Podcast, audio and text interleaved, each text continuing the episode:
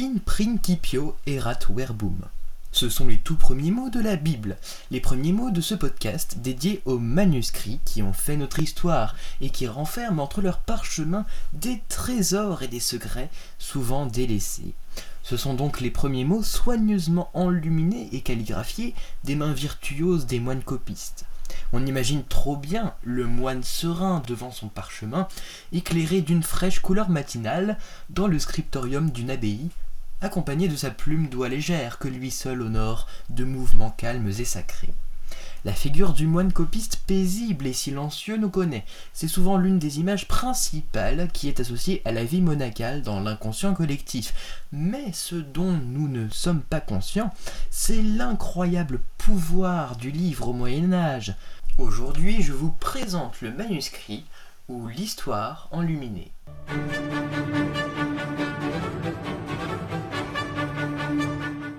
Sainteau sur deux pour.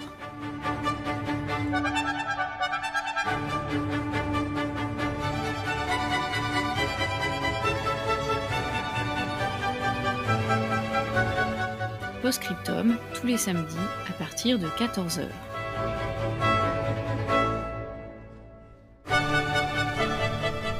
Il faut savoir qu'au IXe siècle, c'est le début des grandes abbayes d'Occident. De 2 millions de manuscrits ont été copiés. Avant l'invention de l'imprimerie, la copie des manuscrits a souvent été une affaire religieuse. Les plus grandes abbayes consacraient une salle entière à cette activité, le scriptorium. C'est l'endroit réservé pour la confection des plus belles calligraphies et enluminures que nous connaissons aujourd'hui. Au début, l'usage des manuscrits était uniquement monastique. On recopiait des bibles, des vies de saints, des bréviaires, des psautiers ou encore des chartes pontificales. Tous ces ouvrages étaient conservés dans l'enceinte d'un monastère. Tout cela est bien beau, mais comment diable fait-on un manuscrit? Eh bien, je vais vous le dire. Tout d'abord, il nous faut du parchemin ou du papyrus. Il ne faut pas sous-estimer le papyrus, souvent associé à l'Égypte et ses pharaons. Le papyrus ne demeure pas moins un support d'écriture courant en Occident. Pour le parchemin, toute une série de transformations sont nécessaires pour convertir le cuir animal en feuillets sur lesquels sont calligraphiés et enluminés d'innombrables textes latins. On utilise du parchemin de veau, d'agneau, de chèvre ou encore de chevreau. Les animaux jeunes sont très prisés, puisque leur cuir est souple. Contrairement à certaines idées reçues, le papier ne vient pas avec l'imprimerie. Il est déjà présent en Espagne en 1100. Le papier a suivi la route de la soie depuis la Chine, et il est considéré comme moins noble que le parchemin. En effet, il brûle plus vite. Cependant, le papier finit par s'imposer en raison de son prix. Au XIVe siècle, par exemple, il est 13 fois moins cher que le parchemin. Pour en revenir à notre copie donc, pour ne pas écrire de travers, on quadrille notre support par des traits de marge limitant l'espace pour l'écriture. Le copiste copie ou recopie même des textes empruntés à une autre abbaye pour compléter les fonds de sa propre maisonnée. On estime que le copiste peut produire environ 2 à 3 feuillets par jour. Au fil du temps des régions et de certaines abbayes, la calligraphie change et se développe. Au 8e siècle, la Caroline un type de calligraphie qui tire son nom de Charlemagne, elle se généralise à l'ensemble des centres de copie. C'est une écriture assez ronde et très lisible, plus lisible en tout cas que la précédente, la minuscule mérovingienne. C'est donc cet alphabet qui globalise les règles aujourd'hui actuelles de séparation des mots par un espace. C'est elle qui rayonne et se diffuse grâce au scriptoria de Saint-Martin de Tours, justement, mais de par sa généralisation à l'ensemble des régions d'Occident, elle commence à dériver peu à peu en certaines caractéristiques plus gothiques. Les lettres deviennent plus anguleuses au X et XIe siècle. Après avoir été calligraphié, notre texte passe entre les mains d'un rubricator. Il va clore ou introduire un chapitre par une phrase en rouge. Rubrique d'ailleurs vient du mot rubens en latin qui signifie rouge. Puis l'enlumineur vient mêler son art délicat au parchemin. Elle aussi, l'enluminure évolue au gré des époques. Simple agrément floral à son apparition, elle devient une pleine page de peinture, illustrant savamment le texte. Illuminare, en latin, c'est illuminer qui a donné enluminé en français, baigné de lumière. Seulement attention, tous les manuscrits n'étaient pas enluminés et constituaient d'ailleurs une part très minoritaire. Enfin, le frère correcteur vient vérifier les éventuels égarements entre les déclinaisons latines du frère copiste. Dans le scriptorium, donc, se mêle une longue tradition de divers métiers pour la confection d'un manuscrit encadré par l'Armarius, le frère bibliothécaire, un moine de confiance dont la fonction a donné sans surprise le mot armoire dans notre langue. C'est au sein de nos monastères que se constituent les premières grandes bibliothèques.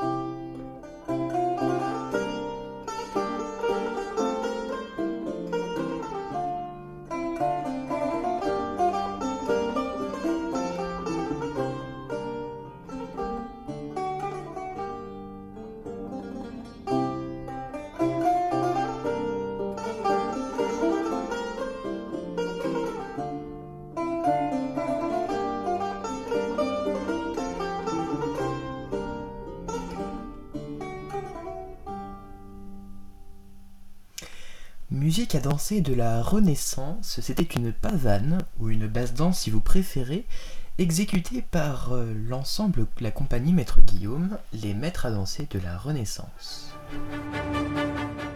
Vous écoutez Éloi Sainteau sur De C'est pour. 16 000, c'est à peu près le nombre de manuscrits du 8e siècle qui nous sont parvenus. Une bagatelle comparée aux massifs 5 millions de documents du XVe siècle dans, l'Europe médiévale.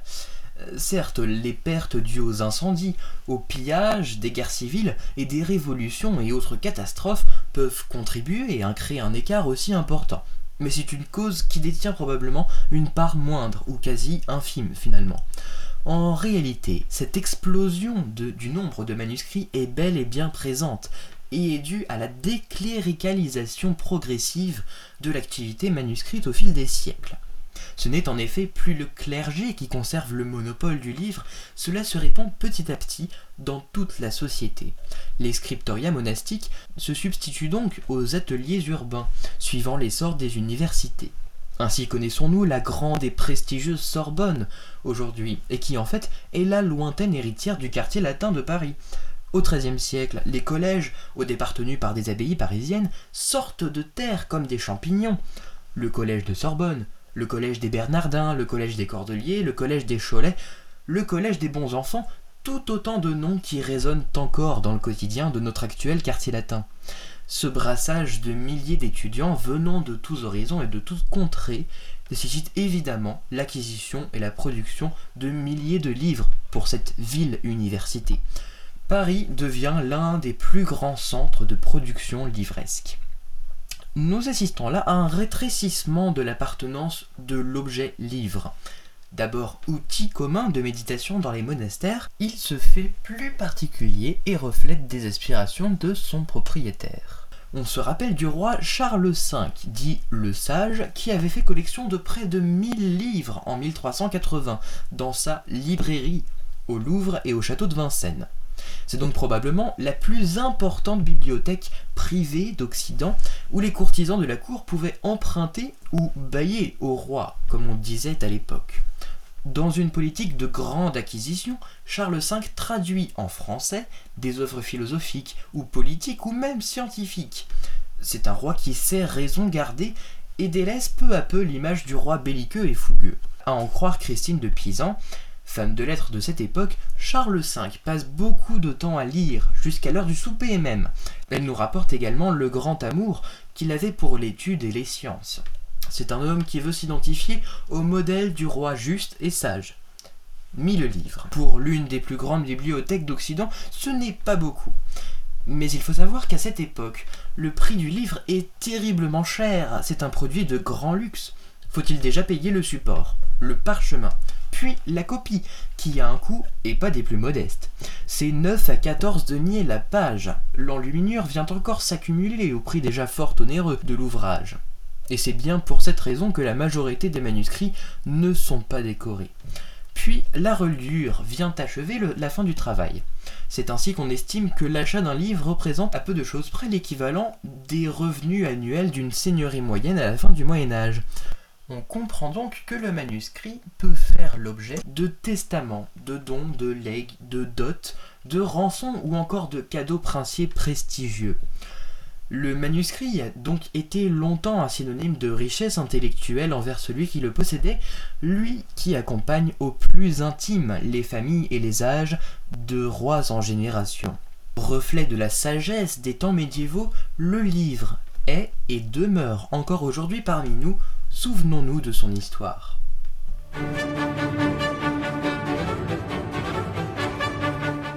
C'était Postscriptum avec Éloi Sainteau. Et merci de nous avoir suivis aujourd'hui pour cet épisode. Rendez-vous la semaine prochaine pour l'ouverture d'un dossier, une affaire palpitante qui clôturera la deuxième saison de Postscriptum.